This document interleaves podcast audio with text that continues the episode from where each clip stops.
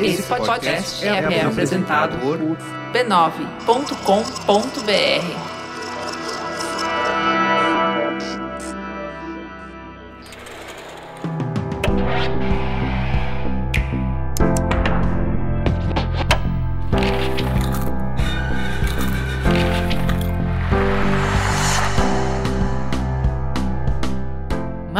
Mamileiros e mamiletes, bem-vindos ao Mamilos Cultura, o nosso espaço para reflexões a partir de produções culturais. Eu sou a Juva Lauer e hoje recebo a Beatriz Della Costa para conversar sobre o podcast Jogo de Cartas. Seja muito bem-vinda, Bia. Quem é você na fila do pão? Oi, Ju, obrigada, obrigada, Mamilos, de novo pelo, pelo convite, tá aqui, é um prazer imenso. Acho que hoje, quem eu, quem, quem eu sou hoje na fila do pão, né? Porque essa é uma pergunta retórica filosófica de todos os dias, né? Hoje eu estou uma, uma mãe cansada, de um, vinda de um aniversário de um aninho. Eu, bom, eu sou apresentadora do podcast junto com a Vitória Regia da Silva. E eu, é, junto, né, a partir do, do, Instituto Update, que eu sou cofundadora, a gente resolveu bater na porta do, da Rádio Novelo, porque todos nós amamos a Rádio Novelo, Quem com suas, produ suas produções maravilhosas de podcast narrativo. E batemos lá na porta falando, gente, a gente quer fazer um, um podcast sobre mulheres na política. Essa era o nosso briefing. E né, pensando bastante em como a gente conta essa história. A gente veio a gente veio de um processo de ter feito um audiovisual, um documentário que chama Eleita, sobre mulheres na política na América Latina, e a gente queria continuar contando essa história com outras ferramentas culturais, né? Eu acho que isso é muito importante que a gente entende que a inovação política, a imaginação política passa, passa não, necessita da, da cultura como, como estratégia, como ferramenta. Então, é, o podcast era importante para isso, batemos lá na porta da, da Rádio Novelo e a Rádio Novelo falou, legal, gente, mas esse tema só assim por si só, a gente precisa dar, contar uma história. E aí ele, elas trouxeram a história do Lobby do Batom, que eu já conhecia, mas uh, amei, né? A gente amou, a gente falou, cara, é isso, essa história precisa ser contada de fato. E, e aí a gente começou a nossa aventura né, e mergulhar na história dessas mulheres que transformaram a nossa democracia mesmo e fizeram esse grande lobby, né, a favor das mulheres na Constituinte de 88. Então vamos para a sinopse. Resultado Bora. de um ano de pesquisa e produção, o podcast Jogo de Cartas investiga a histórica participação feminina na Constituição de 1988 e debate a atuação das mulheres no passado e no presente da democracia brasileira. A série, em sete episódios, coloca as ativistas e legisladoras que se mobilizaram na Carta das Mulheres Brasileiras aos Constituintes como protagonistas daquele período político e ressignifica a importância da participação feminina nos espaços de decisão. Jogo de Cartas é um original da Deezer, produzido pela Rádio Novelo em parceria com o Instituto Update. Então vamos para as nossas reflexões. Eu queria trazer, acho que o primeiro ponto para mim é a importância de contar a nossa história, né? Você falou que você já tinha ouvido do Lobby do Batom. Cara, a história sempre foi uma das minhas matérias preferidas na escola. Eu tive o privilégio de estudar na maior parte da minha vida estudantil em boas escolas. Eu sempre fui boa aluna. E apesar disso, eu não tinha muitas informações sobre a Constituinte, sabe? Sabia assim bem passant. Eu só fui ouvir essa expressão lobby do batom quando a gente gravou o episódio ano passado do Mamilos Guerras Culturais com a Sônia Corrêa, que é uma pesquisadora de gênero e estava nesses congressos da ONU, não sei o que, ela participou super. E foi ela que me falou disso e deu uns easter eggs sobre como essas ativistas é, do lado de fora, né, conseguiram é, pressionar no texto constitucional. Isso eu fiquei, fiquei interessada, mas eu não sabia nada sobre isso. Então, assim, para mim, que vocês tenham feito esse registro desse momento histórico tão importante, enquanto as protagonistas da história ainda estão vivas, que eu acho que é isso, você escuta várias delas já velhinhas e tal, algumas morreram no meio do caminho. Então, assim, que vocês tenham conseguido pegar a voz delas para narrar em primeira pessoa o que aconteceu, eu acho muito valioso, não só para nós, quanto para as próximas gerações, para isso, para ter esse legado, para ter essa herança, né? É, o Milor que fala, eu acho que o Brasil tem um longo passado pela frente. Se a gente não conhece a nossa história, a gente está fadado a repetir. Então, eu acho que não é só contar a história, mas é contar de uma forma crítica, olhar com um olhar crítico, para a gente construir a partir do que a gente já experimentou, a partir do que a gente já viveu, né? Para a gente não ficar naquela coisa do Sísifo todo dia, de novo, fazendo a mesma tarefa, né? É, e nessa coisa de, então tá, então é importante contar a história, é importante contar a história de um lugar é, crítico, que, que olhe para trás, olhando para frente. Eu acho, achei muito incrível o podcast como mídia para envolver o jovem nessa busca pela história, que capte o interesse, que implique ele na história. Eu achei um serviço extraordinário, assim. E para esse momento histórico que a gente está vivendo, acho que uh, promove um diálogo muito importante, porque a gente está tão recente, mas a gente está passando por um momento em que eu tenho meu primo que acabou de se formar em direito questionando a Constituição. Eu falo, não, mas isso é inconstitucional. Isso é inconstitucional. Ele fala, mas e daí? Eu falo, cara, assim, você é um operador de direito, cara. Se você acha que a Constituição é e daí, fudeu, entendeu? Não tem, não, não tem mais o que te dizer. A discussão acaba aqui, entendeu? Então, assim, qual é a legitimidade da Constituição? Como é, que eu, como é que eu sinto que eu sou parte disso, que eu ajudei a assinar, que isso me representa? Da onde ela veio? Como é que ela se organizou? Por que, que as coisas são como são? Eu acho que resgatar essa memória, propor essa conversa, importa demais hoje, demais, assim, é urgente. Eu fui ouvindo e batendo palma, assim, achei sensacional. Jo, é, o grande insight desse projeto, na verdade, é que todo o material que a gente coletou foi muito difícil chegar. Não tinha livro. Uhum. Filmes? Não tinha filmes. Exato. Podcast? Não tinha podcast. Eu, não, assim, eu nunca tinha ouvido essa história, gente. A gente foi pegar, eu tenho aqui, ó, depois eu te mostro até, teses de doutorado. Uhum. Artigos científicos, coisas que são muito, tipo, para começar a, a, gente entender quem, quem eram as atrizes desse, desse, desse processo. E depois a Gabi, a gente foi entrando, entrando, buscando arquivo dentro da Câmara dos Deputados, arquivos públicos, etc. Então, essa, esse processo foi muito importante para a gente também entender a diversidade e ir compondo como um mosaico mesmo, é, vendo onde que a história, como é que a gente poderia ser mais, mais verdadeira com a história, né? Assim, uhum. eu fui aprender sobre o lobby do batom é, porque eu comecei a mergulhar nessa história de mulheres no poder. Essas mulheres construíram as políticas públicas, elas, elas defenderam essas políticas a partir de uma carta que envolvia mulheres de todo o Brasil. Isso para mim, assim, é tipo. É, é, é muito. Com, toda, com a expressão no português que era foda. É foda. Elas, em 1988, coletaram no Brasil inteiro ideias de mulheres de todos os lugares do que elas gostariam para a democracia e para o país. Elas sonharam juntas o país. Então, mas isso já fala de, um, de, um, de uma dor que a gente tem hoje, que é uma crise de representatividade, né? Como que eu acho que isso tem a ver comigo se eu não participei, se eu não, se eu não me sinto parte de forma nenhuma, né? Então, o que eu, o que eu vejo muito no que vocês trouxeram é um movimento de base. Eu vou chegar lá, mas acho que antes. Uh, uma coisa anterior, assim, para não entrar muito, eu acho que, no geral, é um projeto que faz uma ponte entre gerações diferentes de feminista. E eu acho isso muito encantador, sabe? Conhecer essas mulheres que vieram antes da gente, que abriram caminho à cotovelada, quando de fato era mato, né? Direito não tinha.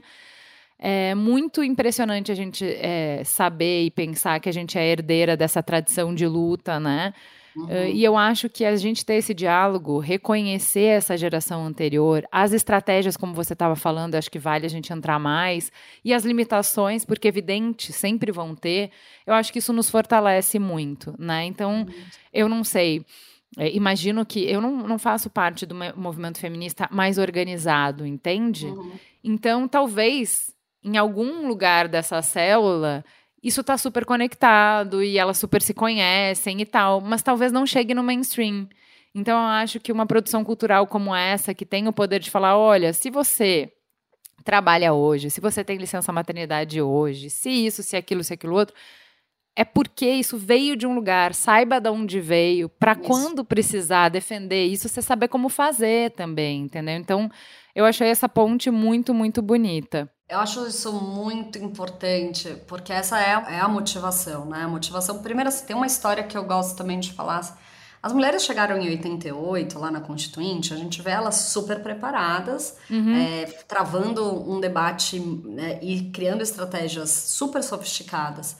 E aí o que eu acho que é importante, e para mim foi muito um despertar, assim, é elas não construíram isso em 88. Elas estavam uhum. construindo isso desde 1970. Uhum. A Comba dissecou a antiga Constituição. Ela sabia tudo. Ela já chegou em 88 pronta para o embate, pronta para saber onde ela ia travar. É muito estratégico e é tempo. É tempo de dedicação, é tempo de construção.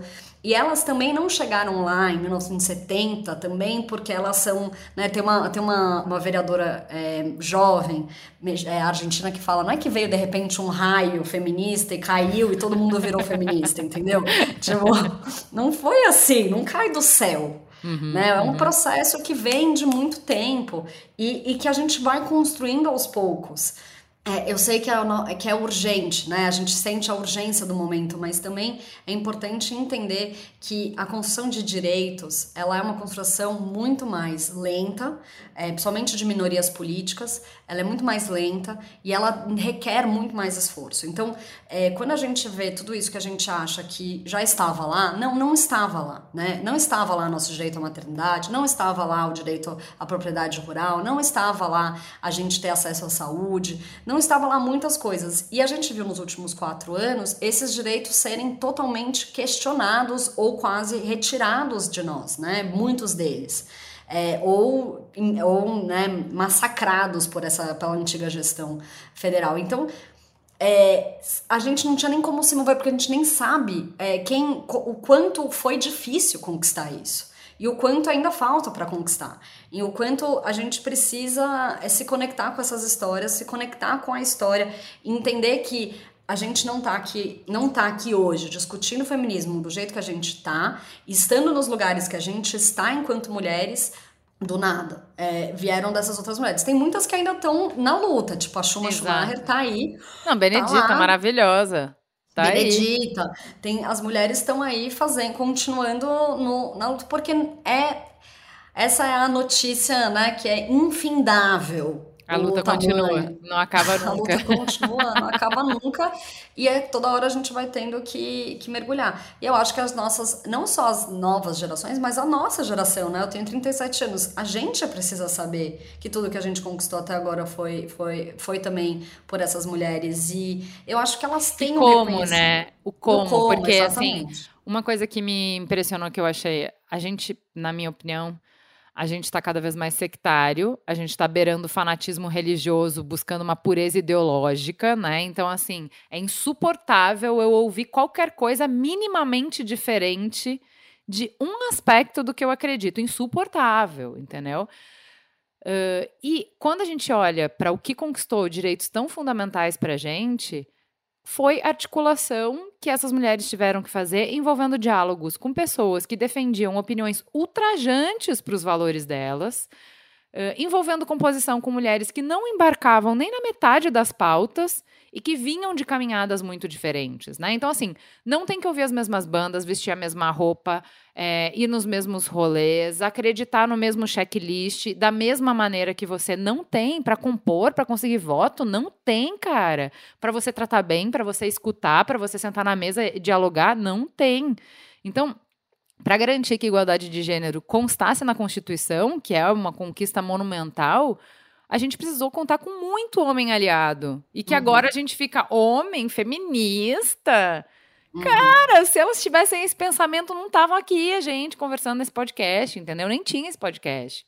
Uhum. Né? Elas tiveram que compor com todas as mulheres eleitas, porque senão não ia rolar.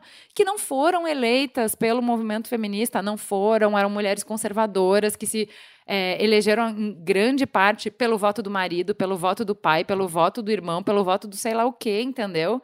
Se eu não compor com essas mulheres que foram aquelas que conseguiram pelas rachaduras chegar lá, a gente não ia estar aqui nesse podcast hoje. Então, esse lugar de, olha, gata, deixa eu te contar a sua herança. Ter esse microfone, ter essa voz, poder falar, eu construí assim. É só para você saber, foi assim que chegou para você.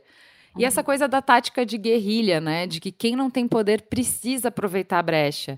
Então, sim, eu vou conquistar pela emoção, pela humanidade, um médico que é deputado, é médico antes de ser deputado, que ficou ao lado da mulher numa recuperação difícil de pós-parto. Eu vou conquistar ele por esse olhar a advogar na tribuna pela licença paternidade, eu vou implicar ele nessa luta, eu vou fazer que ele seja minha voz. Mas é um homem falando, é um homem, porque é o que tem no momento, é um homem sim. eu vou ganhar terreno explorando justamente o quanto meu interlocutor é machista ao meu favor, como elas fizeram na campanha de Dia das Mães que os militares aprovaram. Sim, é porque eu sei como você pensa sobre mim e eu vou usar isso a meu favor, entendeu? É porque eu tenho um trabalho de base muito forte e muito capilarizado, que é o que você estava falando, no Brasil inteiro, que eu vou fazer lobby e pressionar um legislador que nunca me escutaria de outra forma vou soterrar o cara com um avalanche de telegrama. Sim, porque não tem tuitaço possível, entendeu? Então, assim, para mim, eu achei muito, muito inspirador entender quais eram as estratégias, o que, que elas podiam fazer e como que elas articulavam para, mesmo sem quase nenhum poder, criar espaço e criar poder, né? Abrir, como eu falei, as cotoveladas esse caminho. Eu gosto muito, eu, eu amo a história. Eu gosto muito da história do essa que você falou do, do médico, o deputado que faz uma uma, né, ele conta por que, que a licença parental era importante, né? E, e antes dele subir na tribuna, ele tava ele foi sofrer um bullying. E ele chega lá e ele fala e é just, assim, até, né, vocês... Ulisses Guimarães, falar, gente, perde a compostura, vocês conseguiram esse áudio. Do cara, exatamente. Daí falando, meu, nossa, desculpa, nunca tinha pensado sobre isso. Mas uma mulher falar sobre isso é muito diferente de um homem num, num ambiente masculino poder trazer esses homens vão se é, que têm esposas, que amam suas esposas, né, e, e tem uma relação de família, vão poder é, se empatizar, né? Então eu acho que e essa estratégia, Ju, que a gente viu, as estratégias que você está chamando de guerrilha, são estratégias políticas muito bem construídas, muito bem pensadas. É, e que a gente é, vê, é, eu, eu pesquisando mulheres latino-americanas no poder, elas continuam existindo em outros países. Não é uma coisa. Uhum. É, um, é, uma, é uma inteligência, entendeu? Uma inteligência de, de entender o todo, de conseguir. Puxa, eu não sei se. Todos agem dessa mesma maneira, né? né? Todas as outras minorias políticas agem dessa maneira também, mas elas têm uma construção que é muito muito boa, muito perspicaz, muito criativa. Eu acho criativo, saca? Uhum, eu acho que assim, uhum. empático. Então, assim, vamos pegar pela história pessoal, vamos pegar pelas histórias que vão fazer uma transformação, porque isso também, quando a gente fez o. Eu fiz junto com a Esther Solano e com a Camila Rocha, a gente fez o a gente fez o feminismo em disputa, a gente foi pesquisar as mulheres conservadoras, porque também, né, tem sido, tem sido uma obsessão da minha parte, também pessoal, poder falar, gente, a gente precisa entender o diferente, a gente precisa entender que essas mulheres têm pontos em comum conosco. A gente não pode querer que elas façam a mesma trajetória que a gente fez, ou que tenham a mesma consciência política que a gente, é, quando elas, a vida delas é diferente, a perspectiva é diferente, mas tem lugares que a gente consegue concordar e que a gente uhum. consegue avançar conjuntamente. E aí a gente consegue destravar algumas coisas. A gente só vai conseguir chegar na discussão da descriminalização do aborto, que é o nosso sonho, não é sonho, eu digo assim, nosso, assim, o lugar onde a gente gostaria de estar falando e debatendo, o momento que a gente conseguir criar confiança com essas mulheres e trocar a partir desse lugar, é, desse lugar de construção mesmo. E a construção requer confiança, a confiança requer também um desenvolvimento e uma, uma relação mais pessoal mesmo. E a gente precisa, eu acho que é isso que também elas fizeram. Não que elas construíram relações pessoais, aqui eu não tô falando de. Mas a política, vamos, vamos falar a verdade, a política não é feita só na plenária, né? A política é feita no cafezinho, no barzinho, do não sei não, o quê. Não, mas, é, mas é, é, assim, ó. É ter um baralho de cartas, vamos lá. que você tem naipes diferentes e que você tenha é, valores diferentes e, e, e comportamentos diferentes. Porque para um cara, não vai adiantar. Eu vou ter que pressionar ele com o que ele tem medo, que é o bolso, que é, ó, eu sou 50% do eleitorado, cara. Se você não me Exato. ouvir, você tá fora na próxima, entendeu? Então tem gente que é assim, tem gente que é pela emoção, tem gente que é pela burrice mesmo, e aí eu vou te manipular. Então, assim, é ter essas, é, é essa diferença, é, essas diferentes ferramentas e ter essa hum, flexibilidade para conseguir ler o cenário e se adaptar a ele, tentar de diferentes formas. Acho que mas tem um ponto que você estava falando de como a gente precisa compor, que eu achei muito interessante, eu fiquei muito encantada com o jeito que vocês contaram uma história do passado, atualizando com um olhar moderno, porque isso é uma discussão, né, na cultura, em séries e tal. Ai, não, mas eu estou mostrando como era naquele tempo. Então, se eu for racista, se eu for machista, se eu for, é porque eu estou reproduzindo aquele tempo. E eu acho que vocês tiveram um, um, respeito histórico, mas com esse, esse olhar de hoje. Vocês estão contando a história hoje, vocês não estão contando lá nos anos 80, né? Então, por exemplo, a interseccionalidade não era uma preocupação do movimento feminista nos anos 80, não estava na pauta, né? Então, a gente vai ver que pauta de mulher preta, indígena, PCD, LGBTQIA+, não tinha visibilidade num movimento que a liderança predominantemente era branca. Só que a Benedita estava lá. E porque ela estava lá, as empregadas domésticas entraram na pauta. Então, a importância da interseccionalidade, mesmo que naquele momento não fosse um olhar, não fosse uma prioridade, não fosse uma pauta, e você nem consiga, a, pelo menos foi a minha leitura. Quando vocês perguntam para as mulheres que estavam lá e que fizeram a história, elas continuam não tendo esse olhar, continuam não. Elas vão ficar na defensiva. Não, mas a gente fazia, a gente fez isso, a gente fez aquilo e tal. Assim, tudo bem. Eu vou deixar um monte de coisa para trás, vai ficar para a próxima geração, a próxima geração vai deixar outras coisas. E a gente, cada uma leva até onde consegue, tá tudo bem. Mas eu achei muito legal como vocês conseguiram ser respeitosas com a história, mas ainda assim trazer essa crítica, ainda assim trazer, ó, isso aqui a gente está aportando, isso aqui a nova geração está aportando, a gente já entende que é diferente. Sim, Benedita já estava, né, as, as, as, as, trabalhadoras domésticas já se organizavam, as mulheres negras já se organizavam, né, a gente, elas já estavam, então não existia o nome interseccionalidade, você entende? Não tinham os uhum. conceitos, mas elas já estavam fazendo muita, muita, muitas, muitas coisas, os grupos já estavam sendo organizados, entendeu? Então acho que o que a gente traz é um fazer do jeito de hoje é trazer dar, dar o verdadeiro espaço para que essa perspectiva tenha, tenha lugar. Então essa é a importância da Benedita estar tá ali, porque senão eu acho difícil, mesmo que elas estivessem organizadas, como que iam chegar? Como é que iam, como é que ia se entender que essa pauta era prioritária, né?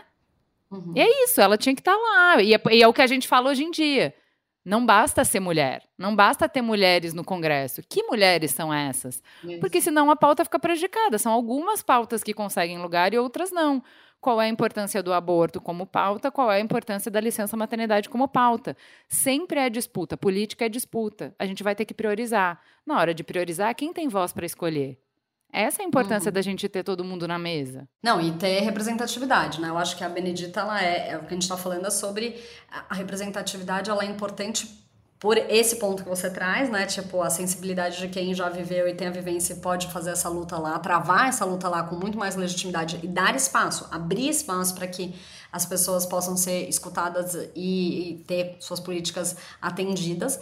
É, e é isso. Quais outras mulheres faltam hoje no poder? Né? Muitas, muitas, entendeu? E, e a gente ainda é muito pouco. A gente tem uma grande, uma, a gente é muito menos de 20% né, das deputadas uhum. federais e das senadoras.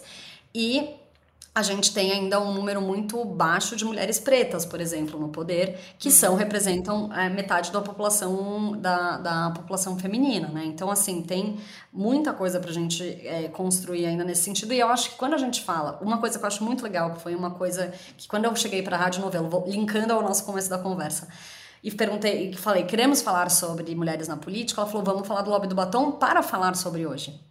E eu acho que é uhum. isso que é muito legal, porque assim, a nossa história se repete, mas não se repete por quê? Porque é lento o processo. Mas também porque a gente precisa contar como que é fazer política, contando de uma história do passado, porque a gente vai, se, vai relacionar essa história do passado com o que a gente vive hoje. Né? Então, é muito, foi muito uma escolha muito inteligente também de poder é, fazer, você tá escutando e você vai, vai fazendo os links, pô. Uhum, e aí é uhum. isso. Como, caraca, elas conversavam, elas tinham possibilidade de diálogo. A gente pode ter possibilidade de diálogo. A gente uhum. não vai reinventar a roda. Já tá pronta, exato, é só a gente ir lá. Exato. Entendeu? Então, assim, as coisas estão tão aí. É, a gente não vai precisar criar do zero.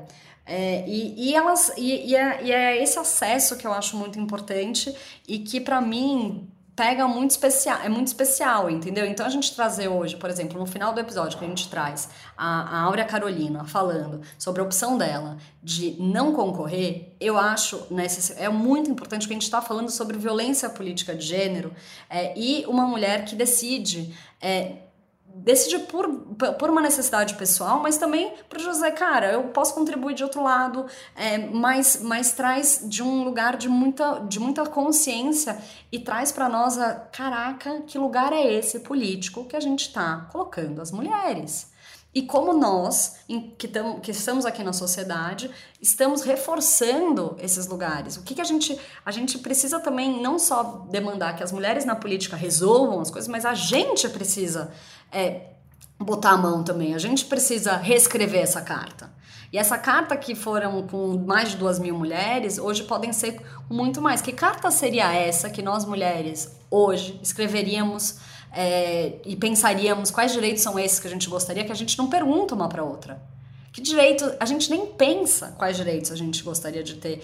Então, só fazendo um link esdrúxulo, tá? Semana passada teve um, uma. É, um, algumas empresas falaram que vão dar o benefício das mulheres poderem congelar os óvulos. Eu não sei se você viu isso. Não vi. É, então é um absurdo, assim, é um absurdo assim. É um, em vez de criar uma empresa que aceite a maternidade e a gente criar regras para que a gente tenha espaços com mais possibilidade para as mães serem mães a hora que elas quiserem, não, a gente resolve criar uma política para para que essa mãe escolha congelar os óvulos e quem sabe ter ou não ter e tal.